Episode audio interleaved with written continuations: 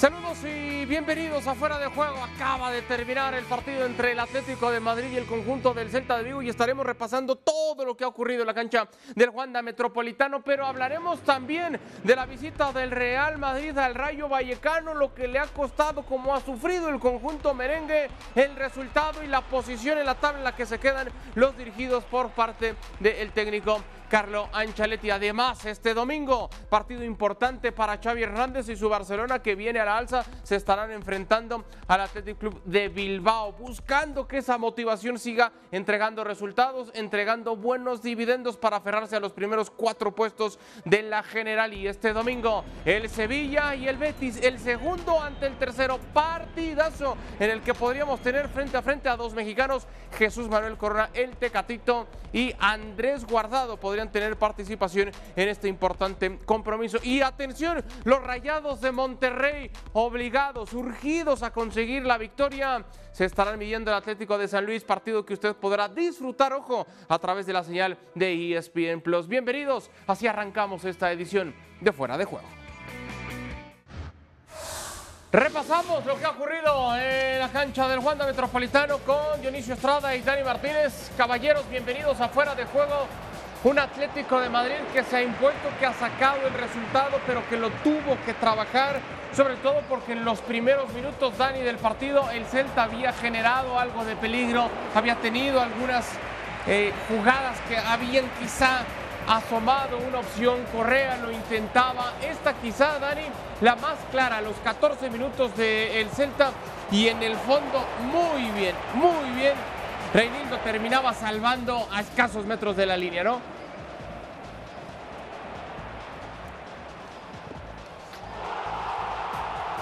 minutos impresionantes ese jugador y, después llegaba el, grito y la, maravilla del invento de, Lodi, que como decíamos en el primer tiempo, eh, evitó que cualquiera se diera cuenta que le iba a pegar al primer palo.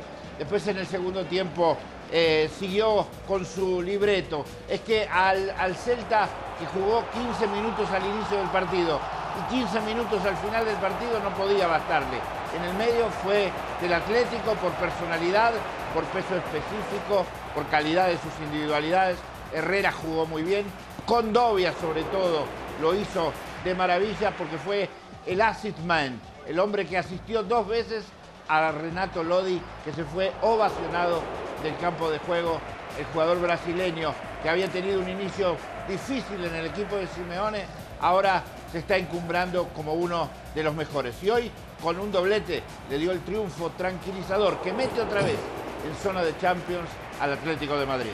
Pedazo de gol el segundo de Lodi por el pase de Contovia y por la definición del mismo Lodi y Dioni. Ingresaron De Paul, Griezmann, Carrasco, Lemar, Suárez se comportó bien el Atlético, más allá que al final como que se quería complicar un poquito, ¿no? Y ojo, ¿no? La salida de Condovia es por lesión, termina entrando ahí eh, Lemar y coincide justamente eh, esta salida con que hacia el final del partido, los últimos 10 minutos, de alguna manera, quizás no tanto con fútbol, pero sí con el tema de empujar, de meter servicios al área, para ver si se, se equivocaba la defensa del Atlético del Madrid, el Celta intentó, intentó, pero no no fue, por ejemplo, la noche hoy de Yago Aspas. Y del otro lado, ¿no? De este Atlético de Madrid, me llama la atención que Héctor Herrera haya sido el que permaneciera ahí los 90 minutos. Me llama la atención de que hoy eh, el Lodi poniéndolo quizá un poquito más adelantado y abierto haya respondido como respondió y no solamente por el tema eh, de los goles. Joao Félix terminó saliendo, entró Luis Suárez. Creo que cuando este equipo de Celta vivía su mejor momento en la segunda mitad e insistía, ahí es donde termina respondiendo el equipo del Cholo, como para tratar de bajar los decibeles con esa segunda anotación eh, de Lodi. Y después sí, lo sufrió, lo trabajó, pero en el fútbol muchas veces se sufre para poder conseguir la victoria. Hoy eso es lo que pasó con el Atlético de Madrid. Sí, hoy lo trabajó más allá, Dani, que la posesión de la pelota fue en su mayoría para el conjunto visitante. Un 63% de la posesión fue para el Celta, pero que de poco lo pudo reflejar. Veíamos esa clara opción que habían tenido en la primera parte y ya en el cierre del mismo compromiso quizá vuelven a generar peligro, pero eh, eh, en el grueso, en la parte media, Dani, en realidad muy poco, muy poco por parte del equipo que dirige Coudet, ¿no?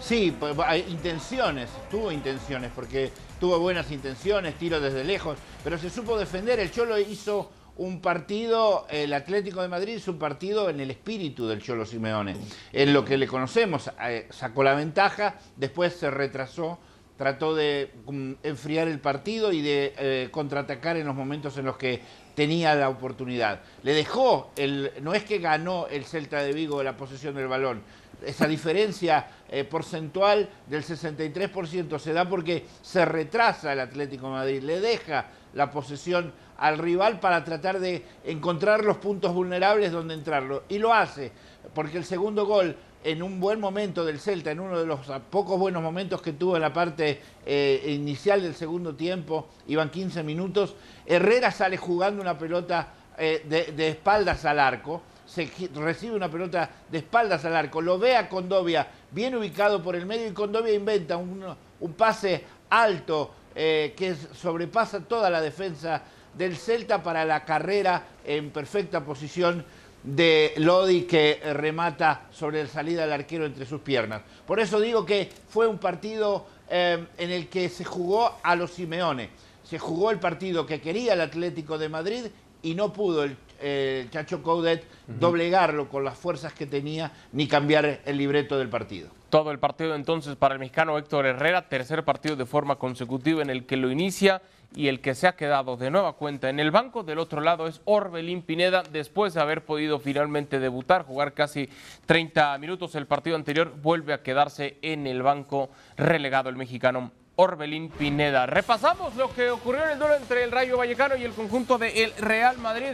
Un cuadro merengue que en los primeros minutos del partido tuvo en Marco Asensio el futbolista que mayor peligro generaba para la visita, pero después el Rayo empezaba a generar también peligro y vuelve a tener en Thibaut Courtois su hombre más importante. Cuando hablamos siempre de Karim Benzema, de la sociedad que tiene con Vinicius, por supuesto es importantísimo, pero lo que vuelve a hacer Dioni, Thibaut Courtois, salvando en múltiples ocasiones al Madrid como esta. Sí, fundamental, ¿no? Fundamental porque mantiene la portería en cero. Es cierto, el Real Madrid, a diferencia de otros primeros 45 minutos, hoy por lo menos fue el equipo que intentó, que buscó, que propuso, que tuvo el balón, que tuvo aproximaciones a través de disparos, ya decías, de Asensio o del propio eh, Vinicius. Y en la segunda mitad, qué gran combinación, la tocan tres de Rodrigo para Benzema, Benzema para eh, eh, Vinicius y Vinicius se la regresa a Benzema para en un partido que lo termina también trabajando y lo termina ganando sobre el final, pero hay que destacar, primero es la figura de Courtois y después la de Benzema. Bueno, repasamos lo que ocurrió en el duelo entre el Mallorca y el conjunto de el Valencia, Dani, con un Valencia que se pone en ventaja con este gesto técnico de Paulita. Es un auténtico golazo, cómo le pega, cómo impacta la pelota. Le pega como Dani, ¿eh? como, Dani, Martínez. claro. correcto. Ni, ni, Sergio Rico, ni nadie, ni ningún otro portero hubiera podido, podido atajar, Dani. Es un golazo, ¿no? Un golazo, pero que yo hubiera podido hecho solo con el vientre, con la panza, porque con otra cosa yo no puedo hacer nada. Sí, fue un buen, un buen, eh, un buen partido, sobre todo un partido intenso, eh, con un resultado de empate que creo refleja más o menos lo que pasó en el campo de juego. Pero eh, el campeonato español ahora también se está poniendo muy interesante, porque la parte central donde se está discutiendo la cuestión Champions ahora tiene muy metido al equipo del Cholo Simeone también. ¿eh? Atención que va a ser muy interesante el final de la temporada de la Liga Española. Sí, como no, con un Barcelona que se aferra a ese cuarto sitio, pero que tiene un partido menos respecto a el resto, respecto al Atlético de Madrid, por supuesto. Acá en pantalla los resultados que llevamos hasta ahora, los que veníamos repasando y también partidos muy destacados para este domingo. Hablábamos de la tabla, son nueve puntos de momento los que tiene el Real Madrid sobre su más cercano perseguidor, el Sevilla, que estará teniendo actividad el día de mañana ante el Betis. El segundo contra el tercero. De momento el Atlético de Madrid escala a ese cuarto sitio, 45 puntos. 42 puntos para el Barcelona, que tendrá actividad el día de mañana ante el Athletic Club de Bilbao. Ya que estábamos hablando del Barça, escuchamos reacciones de su técnico, Xavi Hernández. Tenemos que ser muy prudentes, eh, seguir trabajando con mucha humildad, con mucha calma. Esto va de, de partido, partido tras partido. Al final es, es ahora demostrarlo mañana otra vez, consolidar y confirmar que estamos en un buen momento de, de, mejora, pero cada partido será, será un mundo, será una final. ¿no? Vamos a ver, sin descartar nada, sabiendo que, que hay muchísima dificultad para conseguir la, ganar la liga. Eso es, es, una evidencia, lo dicen los números. Porque debemos mejorar en, en, muchos aspectos, en el aspecto defensivo, en la línea, en, en jugadas de estrategia, en situaciones de, de, falta de concentración, en errores individuales. Bien, no podemos decir que es un aspecto concreto, pero son muchos a, a mejorar y tenemos que ser autocríticos. Estamos haciendo cosas muy bien y, cosas mal, pero es, también una evidencia que hay una mejora importante desde, desde que cogí el equipo ahora. ¿no? Eh, entonces, por por ahí, vamos, a trabajar, a, a dar el máximo y, y a seguir, a seguir. A seguir, palabras de Xavi que está teniendo una mejora importante en cuanto al funcionamiento que ha tenido su equipo, sobre todo en los últimos partidos. La última semana ha sido muy positiva, no solamente por los resultados que ha conseguido, sino también por la forma. Y cuando habla Johnny de lo que todavía tienen que corregir, evidentemente está haciendo referencia a esos errores defensivos que son mucho más notables en las segundas partes de los compromisos, cuando se vuelve frágil, cuando de a poco se complican, pero se están entendiendo muy bien, sobre todo del medio campo hacia adelante, que es la especialidad de Xavi, ¿no? Sí, y sobre todo comentas los errores, ¿no? En defensa, ¿no? Cuando Piqué ya sabemos que aunque haya elevado su nivel, sigue siendo un Piqué eh, que muestra desconfianza e inseguridad. Cuando Eric García, que viene del Manchester City, que también está en la selección española, eh, todavía le falta consolidarse, ¿no? Eh, en lo que es esa posición cuando de, tiene que hacer eh, cambios este, en el fondo y no ha podido jugar con una defensa este, ya un, un poco mucho más eh, eh, fija. Ahora, yo no sé si Xavi peca de, de, de humilde o yo no sé si peca de demasiada autocrítica, ¿no? Yo me quiero quedar con lo segundo porque reconoce, ¿no? Todo el mundo reconocemos la mejoría que ha tenido el Barcelona, pero él sabe que no es como para de pronto todavía inflar el pecho, lanzar campanas al vuelo, eh, tirar este, juegos pirotécnicos. No, él dice, tenemos mucho que mejorar en muchas zonas eh, de la cancha y sobre todo en, nivel defensivo y lo que pueda hacer en ocasiones la contundencia de este equipo, que es cierto, han aparecido hombres importantes, pero a veces lo que genera el porcentaje de efectividad termina siendo mucho menor de lo que termina generando. ¿no? Bueno, ha generado y mucho en los últimos dos partidos, Dani. Ocho goles en dos partidos. Tú, tú, fuiste testigo de lo que ocurrió ante el Napoli. Ahí estuvo Dani. Le duele lo del Napoli a Dani. No, no, yo sé que le duele. pero, así. Yo sé que le duele, pero, pero lo vio, fue testigo presencial, Dani, de esa contundente victoria y, y que ganan, eh, sobre todo, Dani, en la confianza, ¿no? Para tratar de mantener el paso y, como decía Xavi, refrendar para seguir al alza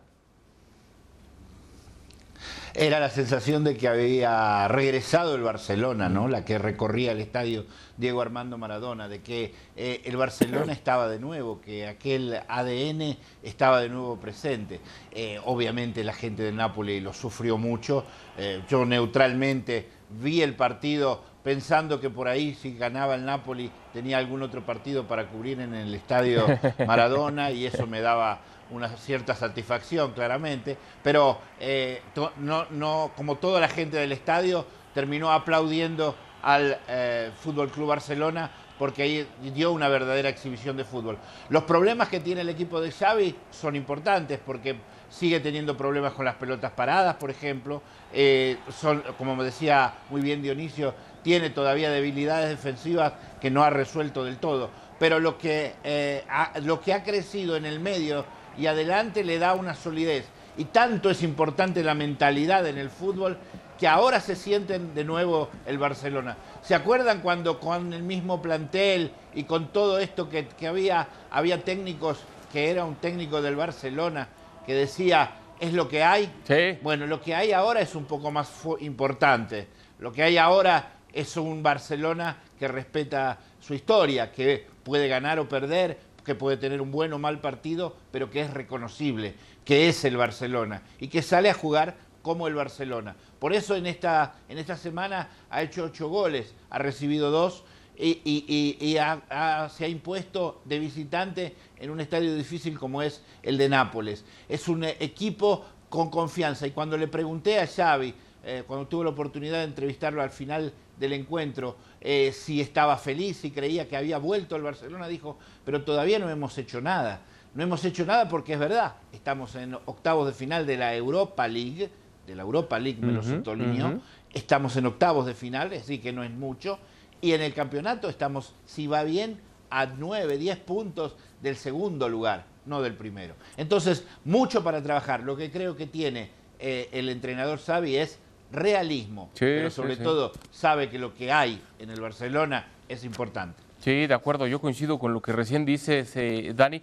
No es, eh, no es que sea una falsa modestia o que se esté castigando demasiado Xavi, al contrario, eh, hace hincapié, estamos en Europa League, como diciendo, deberíamos de estar en Champions, no nos ha alcanzado para eso y sigue siendo lo que hay. El tema es que con esto que hay ahora... Es lo que hay con un poco más. Con, te digo algo, es que no es un poco más, es un mucho más. Ah, bueno. Porque hubo, más a mi favor. Hubo quien peluceaba a Pierre Emerick Pumellán, a, Dama, ¿no? Al mismo Ferran. Bueno, entre estos tres futbolistas están cargando el soporte ofensivo del Barcelona, claro, entendiendo que ha sido importantísimo el regreso de Pedri, lo que sigue aportando Gaby, el, renacer de Frankie de Jong. pero falta Ansu Fati todavía, ¿eh? Y falta, Ansu Fati. Esto que, que veían como muy poquito, bueno, en realidad ha sido economía de escala lo de Xavi y lo de Laporta, el señalado, el marquerido, e, e, el, que nadie quiere. Bueno, es que trajo a futbolistas prácticamente a costo cero y que están entregando buenos dividendos. Sí, sobre todo el tema de Adama, ¿no? Que, ah, no. ¿Y Pierre Emerick? Sí, ¿cómo? ¿Y Abumellán? Sí, no, pero a ver, lo de Adama es desde el primer momento, ¿no? Desde el primer momento que termina llegando, termina marcando diferencia. ¿Y Ferran? Dándole Ferran, bueno, hay que recordar que, ha tenido fallas importantes. No, yo me quedo con Adama sobre todo eso, sobre todos ellos. Esa es la verdad. Este, le ha dado una profundidad que no alcanzaba a tener por el sector de la derecha este equipo de Barcelona y que cuando juega Dani Alves y se pueden asociar todavía generan mucho mayor peligro que lo que ha podido hacer o con Mingueza en su momento, más allá de que el otro día tuvo un muy buen partido, o con el propio Sergio Sergiño Dest. Bueno, veremos para qué tanto le alcanza este despertar al Fútbol Club Barcelona. Tiempo de regresar al Wanda Metropolitano. Está hablando el técnico del Atlético de Madrid, Diego Pablo El Cholo Simeone, luego de la victoria 2 a 0 y está con nuestro compañero Manu Martín. Adelante, Manu.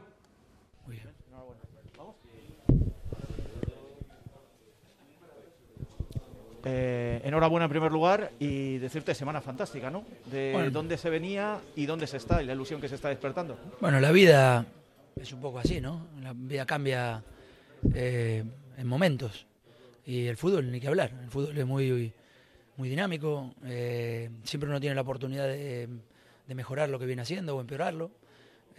por suerte, a partir del partido con los Asuna, el equipo encontró un espíritu más alto, una intensidad que nos refleja más lo que sentimos y va representando eso en estos tres partidos, ¿no? en Osasuna, en Manchester y hoy con un rival que juega muy bien, que tiene una posesión larga, que encuentran lugares para atacar por todos lados, que tiene una buena dinámica de juego, que no tienen miedo, que son valientes y que atacan hasta el final. Nosotros creo que tuvimos transiciones buenas, rápidas y aprovechamos la contundencia que nos generó ganar un partido duro. Decías en la rueda de prensa previa que, la paliza de Manchester a lo mejor te hacía hoy pensar de la alineación, rotar. Han jugado los mismos. Absoluta confianza en este, aunque no estén eh, los. Yo creo que, la, yo creo que el cansancio es mental. Y cuando uno viene de un gran partido como ellos hicieron, no tenía ninguna duda que, trabajándolo bien los, los días previos para que lleguen bien a los 60, 70 minutos que llegaron, porque después sí hicimos cambio para refrescar el equipo pero estaba seguro de que iban a competir con el, mismo hambre. Hay muchos chicos que vienen de pasarla mal. Lodi, Herrera, Condovia, Versálico, Reinildo acaba de llegar, Jiménez y Savic no han jugado por mucho tiempo por lesiones, ambos los dos. Joao, eh, Correa quizás fue, es el único que siempre ha estado más estable, pero ellos vienen teniendo necesidad de, de mostrar y eso nos está haciendo competir entre nosotros como equipo y bueno, eso favorece al grupo. Te tengo que preguntar por Héctor Herrera. Eh, vaya tres partidos que lleva, ¿eh? Y eso que venía de no jugar. Ah, impresionante, está haciendo... Esto siempre lo he dicho en algunas ocasiones cuando me preguntaban por qué no jugaba Herrera, porque jugaba Coque, porque jugaba Llorente, porque jugaba De Paul, eh, porque jugaba Lemar. Y, y él seguía entrenando siempre de la misma manera. Y siempre le hemos dicho de que éramos injustos con el entrenamiento que él tenía por los minutos pocos que le dábamos. Pero bueno, estamos en un lugar donde hay que tomar decisiones y tomábamos esas decisiones anteriormente. Ahora, como el año pasado también pasó, en una etapa importante de Osasuna para adelante, que jugó bastante hasta que se lesionó con el Real Madrid, eh, tiene calma, tiene tranquilidad, tiene experiencia, no tiene miedo y nos está dando fluidez en una parte muy importante del campo. Y la última, hablaste de 14 finales, van dos, dos sacadas con, eh, con suficiencia. ¿Hasta dónde? Bueno, a seguir, se quedan 12 partidos de una liga de 14. Eh, será muy dura, muy difícil. Tenemos rivales que juegan muy bien, que han mejorado muchísimo: el Betis, la Real Sociedad, el Villarreal, el Bilbao, el Barcelona. Eh, y veremos el Sevilla si juega para llegar a acercarse al Real Madrid o también se mete donde, donde estamos nosotros. Lo sabremos mañana después del Betis Sevilla. ¿El partido del Betis de la semana que viene puede decidir? No, acá sabemos que quedan muchas fechas por delante, pero cada partido el tiempo es menos. Gracias.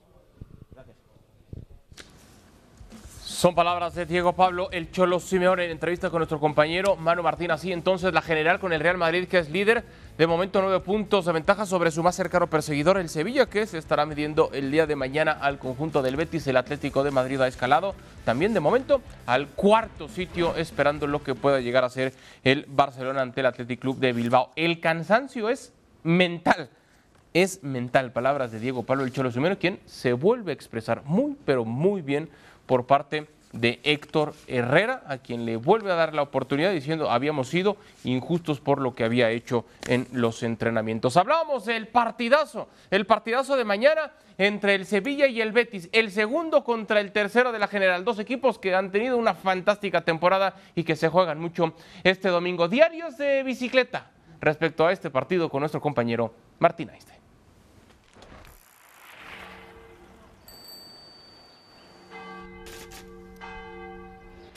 Hoy conoceremos de cerca una de las rivalidades más apasionantes de España, la que enfrenta al Sevilla Fútbol Club y al Real Betis Balompié. Un partido centenario que tiene su origen en una misma ciudad, Sevilla. Hay buen rollo, ¿no? Como dicen aquí en España, entre sevillistas y béticos. Es que somos hermanos, Martín, pero claro, la rabia y la pasión que se vive en los derbis, pues eso no se deja de lado. Yo te puedo contar muchas cosas del bético y del sevillista, pero lo mejor es que vengas conmigo y que lo veas. Muy buenas. Hola. Hola.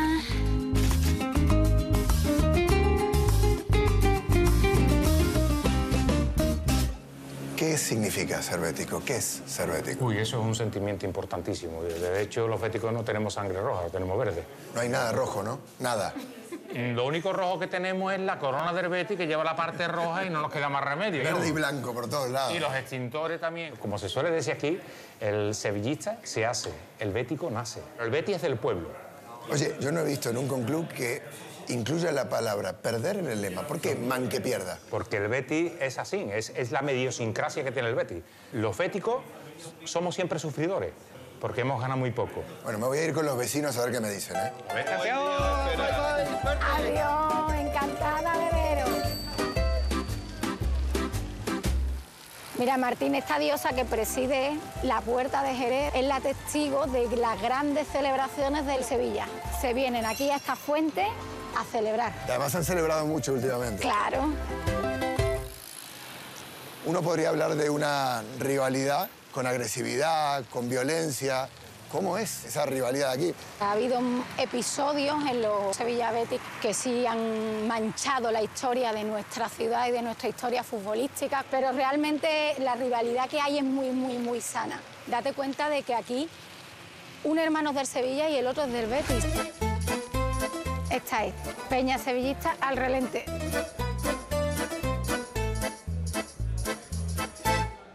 Gracias por dejarme entrar, que veo que es un lugar solo para socios. ¿eh? Sí, sí, pero como yo soy el jefe... Pues... Estamos en el medio de una carretera, ¿no? Hay un señor que está indeciso, dice, ¿para dónde voy? ¿Para la flecha del Sevilla o para la flecha del Betis? Hombre, si quiere disfrutar para el Sevilla. si quiere pasar amargura, el propio, el hincha sevillista es mucho más exigente que el del Betis con su equipo. ¿Cuál es la foto? ¿Cómo se vive un derby en esta ciudad? Hay gente que es incapaz de ver el partido. Que no lo quiere ver. Que no lo quieren ver y no lo ven. ¿Y por qué? Porque lo pasan fatal. Si el Madrid te mete 3-0, dice, bueno, el Madrid, también, que el Betis te meta 3-0 o que nosotros le metamos yo 3-0. Eso, no- eso- eso es una humillación. Muchas gracias. Me ha encantado este viaje. Todavía no me he definido, eh, a ver por, por qué lado tiro. Bueno, pues viendo todas las vistas de la ciudad, la giral de la catedral, seguramente tengas un momento de reflexión para decidir hacia dónde tira tu pasión. Muchas gracias. Salud. Salud. Esto es Diario de Bicicleta. Nos vemos en la próxima. La invitación para que disfrute de un auténtico partidazo este domingo en punto de las 10.05 am tiempo del este, 7.05 am tiempo del Pacífico. El derby de Sevilla. Sevilla ante el Betis por la señal de ESPN Plus. Dani, eh, a la distancia tenemos que presumirte nuestras espectaculares bufandas del derby de Sevilla que podrán disfrutar por la señal de ESPN Plus el día de mañana. Ahí está. Pero no, no es que quiera ser yo presumido, Dani, pero pues están espectaculares. Te, te quisiéramos poner una, Dani, mandar. Manda, mira, acá te la ponemos, acá te la ponemos. Partidazo, ¿no, Dani? El día de mañana, ¿con quién vas? A, a mí, partidazo. Eh, yo creo que iría por el- con el Sevilla, porque c- confieso ser de River y el rojo y blanco. Ven, hasta se Entonces, me congeló eh, Dani. Yo, yo hoy voy con el Sevilla. Pero, pero, pero, pero a mí una, una, una, una charpa de esas, una, un- una bufanda de esas, Sí. eh, lo dije en italiano, eh, no me la... no- hermoso, pero me, me cubre las orejas, me, me falta el cuello. Tendría que hacer un poco de, de gimnasia, ¿no? Ya, ya, ya. Tendría que hacer un poco de gimnasia porque me gustaría ser grande como, como Martín Einstein, que desde Madrid se va en bicicleta hace... Yo, yo creo que tiene truco. No sé si desde su casa vaya en la bicicleta, Dani. Yo creo que hace, hace un poco de trampa, pero sí, es Pero espectacular. sí. Es un crack. Es un crack. Dani, tenemos que... M- Miren el físico que tiene. Es verdad, es verdad, es verdad. El otro día lo confundí con Zabaleta, ¿no? Ese- Dani, siempre es un gusto estar contigo. Gracias por habernos acompañado en Fuera de Juego. Un abrazo muy fuerte, gracias a Bueno, Dani Martínez con nosotros repasando este auténtico partidazo. ¿Tú con quién vas? Mira, te voy a decir una cosa, el fútbol más vistoso está con, en- entre estos dos está con el Betis. El Sevilla es más pragmático. Yo creo que desde hace mucho tiempo no llegaban tan parejos correcto. en el tema de la tabla, ¿no? Siempre parecía que el Betis era como que el que se quedaba ab- abajo. Va a ganar el Sevilla. Va a ganar el Sevilla. Sí, sí, sí. Eh, rapidísimo, ¿Tecatito o Guardado? Eh, para mañana, ¿quién marque diferencia? No, Tecatito, porque digo que va a ganar el Sevilla, aunque guardado, por supuesto, sabemos que es mucho más que lo que, que el Tecatito, ¿no? A través de la señal de ESPN Deportes y de ESPN Plus, el equipo de los Rayados de Monterrey se estará midiendo al Atlético de San Luis, jugándose mucho, pero mucho Javier el Vasco Aguirre en cuanto a su, eh, su futuro se refiere. ¿Cuánto se juega y si está en riesgo su chamba este fin de semana, Dionisio? No, no está en riesgo. Yo pienso que la directiva, sobre todo, dicen que la decisión viene desde el mero mero, ¿no? Del grupo que es dueño de Monterrey. Por lo que costaría. No, no, no, no, me refiero a la decisión de ¿Rescindir haber traído. contrato? No, la decisión de haber traído a Javier Aguirre fue una petición especial del mero mero del grupo. Entonces, lo- pienso que lo van a dejar hasta el término del torneo, pero sí le van a establecer la condición. Si no eres campeón, te vas. Si no eres campeón. Creo que está trabajando ya condicionado Javier Aguirre en la dirección técnica de Monterrey. Sí, de acuerdo, hay mucha presión. Lo que pasó con los pseudo aficionados, que no debe repetirse bajo ninguna circunstancia. Pero también la baja de juego por parte de varios de sus futbolistas, el mismo Funes Mori, Héctor Moreno que no anda, son varios los jugadores de los rayados que no han cumplido todavía. Pero ojo, eh, ¿eh? el que cuando un jugador está bajo de juego, el responsable para subirlo y potenciarlo Es el técnico. técnico, ¿eh? Correcto. Eh, ¿Nos dejas tu bufanda, por favor? Esta Sí, yo sí, me la voy a llevar. No, no, Pero esa déjala el gran derby para mañana. Sí, sí, sí, yo sé. Johnny. Mañana no me invitaste a tu programa. No, bueno. mañana no vienes. Pero hoy sí fue un gusto compartir contigo. Gracias, Johnny. Gracias, A igualmente. nombre de Dionisio Estrada y Dani Martínez, soy Adalberto Franco y esto fue Fuera de Juego. Gracias y hasta el día de mañana.